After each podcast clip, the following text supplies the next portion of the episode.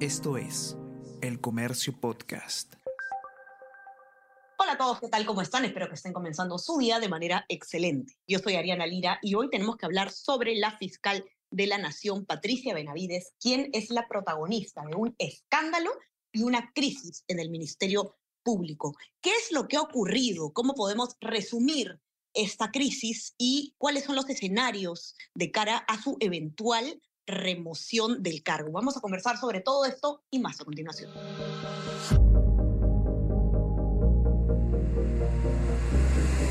Tenemos que hablar con Ariana Lira.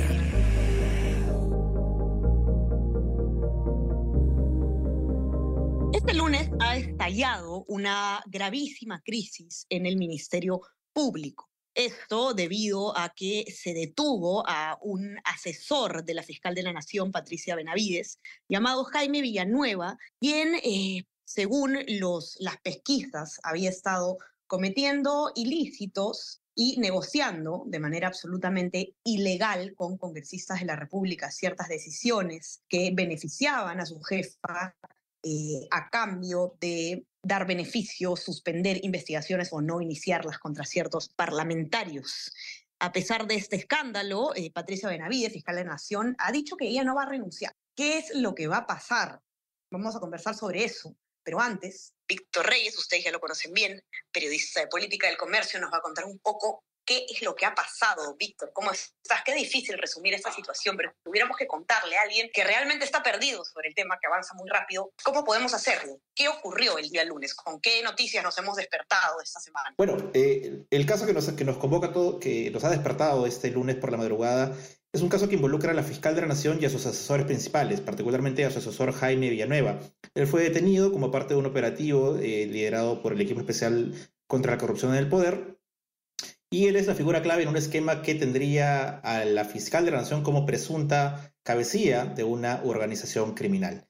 Eh, básicamente lo que la fiscalía está investigando es una red, esta red criminal que habría buscado favores del Congreso o habría de alguna forma canjeado favor, favorecimientos a congresistas investigados a cambio de que estos congresistas den votos que favorecieran a la fiscal de la Nación Patricia Benavides en distintos aspectos, ¿no? como por ejemplo la inhabilitación de la ex fiscal Soledad Ábalos, eh, y la, la remoción de los miembros de la Junta Nacional de Justicia, que es, un, un, proceso que todavía está en marcha, y la elección del defensor del pueblo o de un defensor del pueblo favorable a los intereses de la fiscal de la nación. Esa es la, digamos, el, lo esencial de esta investigación y ahí también se han descubierto chats, eh, ahora también audios, que, en los que se evidencia pues estas negociaciones que hacía Jaime Villanueva a nombre de la fiscal de la nación. Él se presentaba como la única persona autorizada por la misma fiscal de la nación para hablar con los congresistas, particularmente con un congresista eh, que es el que ha entregado estos chats a la fiscalía y que está sirviendo para que se den estas investigaciones eh, que involucran, no directamente porque la fiscal de la Nación todavía no está investigada, pero sí involucra, la señalan a ella como el líder de, esta red y a su asesor principal que está detenido,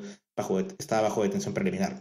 Así es. En esos chats se menciona la presunta participación de ciertos congresistas como parte de esta eh, supuesta red criminal y dentro de ellos está, corrígeme si me equivoco, Víctor, em, la congresista Patricia Chirinos y también eh, se habla de los niños, ¿no? Esta famosa facción eh, de acción popular favorable al gobierno del expresidente Pedro Castillo. Sí, Patricia Chirinos es mencionada en los chats como una de las personas que ayuda a conseguir los votos a favor de Patricia Benavides. En, en un chat se le menciona directamente en que ella habría asegurado los votos del bloque magisterial para favorecer a los intereses de, o los presuntos intereses de esta red. También se menciona a congresistas como Valdemar Cerrón, algunos congresistas de los llamados niños, y la idea es que, eh, o, lo que, lo que se desprende de estos chats es que eh, supuestamente se estaría favoreciendo a ellos con el archivo, en algunos casos con la decisión de no investigar a algunos congresistas por algunos casos, a cambio de que estos aseguren su, su apoyo. Es, una, es algo que los congresistas han rechazado pero que seguramente va a ser motivo de una investigación ya a nivel de la Fiscalía Suprema a la propia Benavides y a los propios congresistas que puedan estar involucrados en este esquema. Ajá, ahora, eh, este escenario es, es, bastante preocupante, ¿no? Sin, em, sin duda alguna, es, estamos hablando de la fiscal de la nación, es decir, la máxima autoridad en todo el país eh, encargada justamente de la persecución del delito, encima a nivel de, altos funcionarios, ¿no? Y decir que es la cabecilla, la presunta cabecilla de una organización criminal es gravísimo. Ella, sin embargo, eh, se ha aferrado al cargo, ha dicho que no va a renunciar y ha dicho que, eh, que había, había, una intención de sorprenderla. Eh, y, y, quizás uno de los, digamos, de los mayores escándalos es la remoción, perdón, la suspensión que hace eh, la fiscal de la Nación de Marita Barreto, quien estaba a cargo justamente de esta operación, ¿no? ¿Podrías explicarnos un poquito esa parte que es un poquito enredada? A ver, eh, claro, eh, para, primero para, para, ubicar esto, Marita Barreto, la fiscal Marita Barreto, una fiscal con amplia experiencia en casos complejos de lavado de activos de organización criminal, al inicio de la gestión de Patricia Benavides fue designada como la coordinadora, la jefa del llamado Equipo Especial contra la Corrupción en el Poder, que recordarán es el equipo que en su momento abrió o condujo las principales investigaciones que implicaban al entorno de Pedro Castillo. Y esta, las investigaciones de Marita Barreto, que hacía con el, el apoyo de, del equipo del policía Harvey Colchado, eh, fueron, digamos, el, el, el alimento o, o, la esencia que luego se trasladaba a la fiscal de la Nación para que ella abriera investigaciones a Pedro Castillo directamente, porque ella es la única que la podía investigar a su nivel, ¿no? al nivel del presidente, y a los congresistas y a los ministros de Pedro Castillo. ¿no? Digamos así que Marita Barreto fue una figura clave en, en, en armar e investigar los casos que involucraban el entorno de Castillo, que luego fueron tomados por la fiscal de la Nación para investigarlo a su nivel. ¿no? Eh, ahora bien, eh, eh, entre ellas había una relación de, de, amplia confianza, de, amplia, mucha fluidez de información, pero ya durante el gobierno de Dina Boluarte, con el pasar de los meses, esta relación se fue resquebrajando. Uno no sabía por qué, pero lo que sabemos ahora es que eh, más o menos a, mediados de año, eh, Marita Barreto, siguiendo la, digamos, las, eh, su cometido de investigar corrupción en el poder, ya no solo en el gobierno de Castillo, sino en el poder, y el poder ahora lo tenían Benavides, lo tienen Boluarte, ellas inician, su equipo inicia una investigación a este, a este asesor de la fiscal de la nación y en el camino se encuentra pues con, con este congresista que te decía que es el que le da los chats y se descubre pues esta trama o esta presunta trama de corrupción entre la Fiscalía y el Congreso de la República. Y bueno, ya desde hace unos días se venía eh, manejando la, información a través de fuentes eh, de, de, del diario que la fiscal de la Nación estaba buscando sacar ya a Marita Barreto. No se entendía bien por qué, habían varias versiones al respecto, eh, pero no pasaba de ser un rumor, un rumor más fuerte en la misma fiscalía, Dariana, según lo que podíamos re re recolectar en los días previos a que estallara todo esto. Y finalmente, el domingo en la madrugada, la fiscal de la Nación se reúne con su personal de mayor confianza en el piso 9 de la Fiscalía de la Nación, donde está su oficina, y allí ella firma la destitución de Marita Barreto como coordinadora del equipo especial contra la corrupción.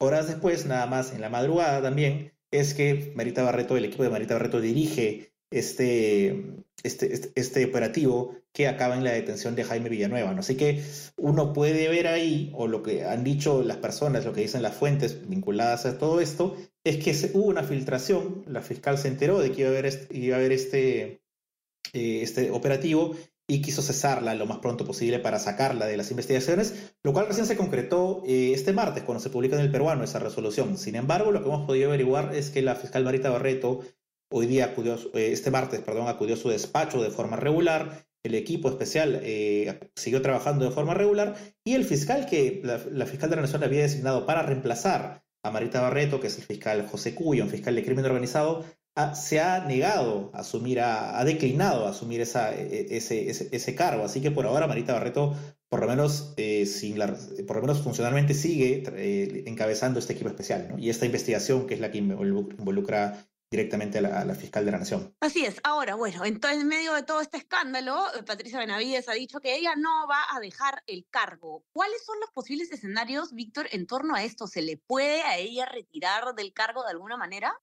Sí, Ariana, mencionabas el, el, poder que tiene el fiscal de la Nación y, y yo te diría que, y esto lo se, comenta, se comentaba ya mucho a nivel periodístico, que ella como funcionaria es una de las funcionarias más poderosas del país. Yo te diría incluso que tiene más poder que el presidente del Poder Judicial, porque ella es quien dirige... Eh, como fiscal de la Nación, ella tiene la facultad de iniciar investigaciones a altos funcionarios, a congresistas, ministros, presidentes. Tiene la facultad de, de, de, colocar a fiscales de su confianza en los equipos especiales anticorrupción, los equipos de lavajato, el equipo de lavado de activos, el equipo de terrorismo. O sea, tiene un rol fundamental, un poder fundamental, que es al que ella se ha negado a renunciar. Porque si, si ella dejara ser fiscal de la Nación, seguiría siendo fiscal suprema. y tendría inmunidad, tendría antejuicio, pero lo que no quiere dejar es el cargo del fiscal de la Nación. Los fiscales supremos, Pablo Sánchez y Juan Carlos Villena, le, han pedido expresamente, le han exigido renunciar a través de un oficio, ella se ha negado, queda claro que no piensa hacerlo. ¿Qué, ¿Qué puede pasar ahora? Que la Junta Nacional de Justicia intervenga. Este martes se ha conocido que la Junta Nacional de Justicia le ha abierto lo que se llama un procedimiento disciplinario inmediato. ¿Qué es esto? Según está regulado en, el reglamento de procedimientos disciplinarios de la propia Junta, eh, esto se abre cuando hay evidencia abundante de una falta grave que podría ser sancionada con una destitución, en este caso a, la fiscal Benavides, y se pasa, digamos, la etapa preliminar, que es la indagación preliminar, y se pasa directamente al procedimiento disciplinario.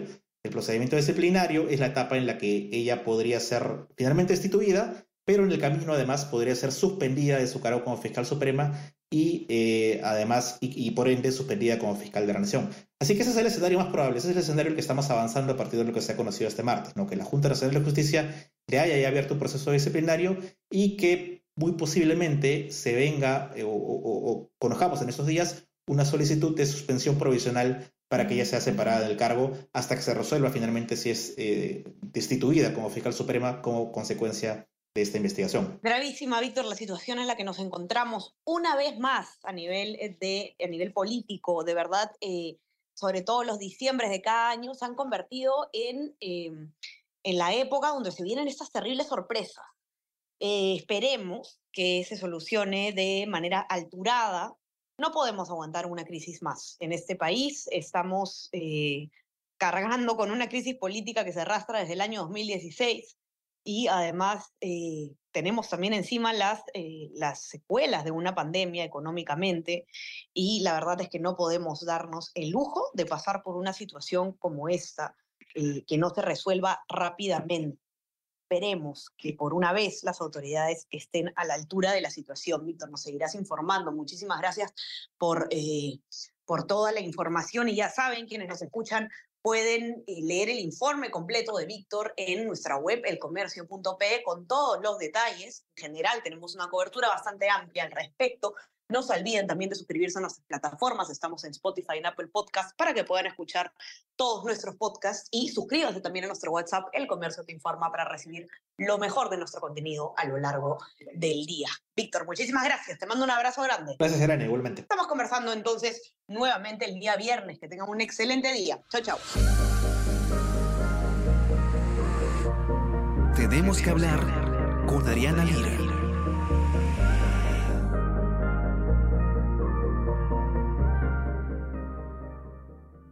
Esto es El Comercio Podcast.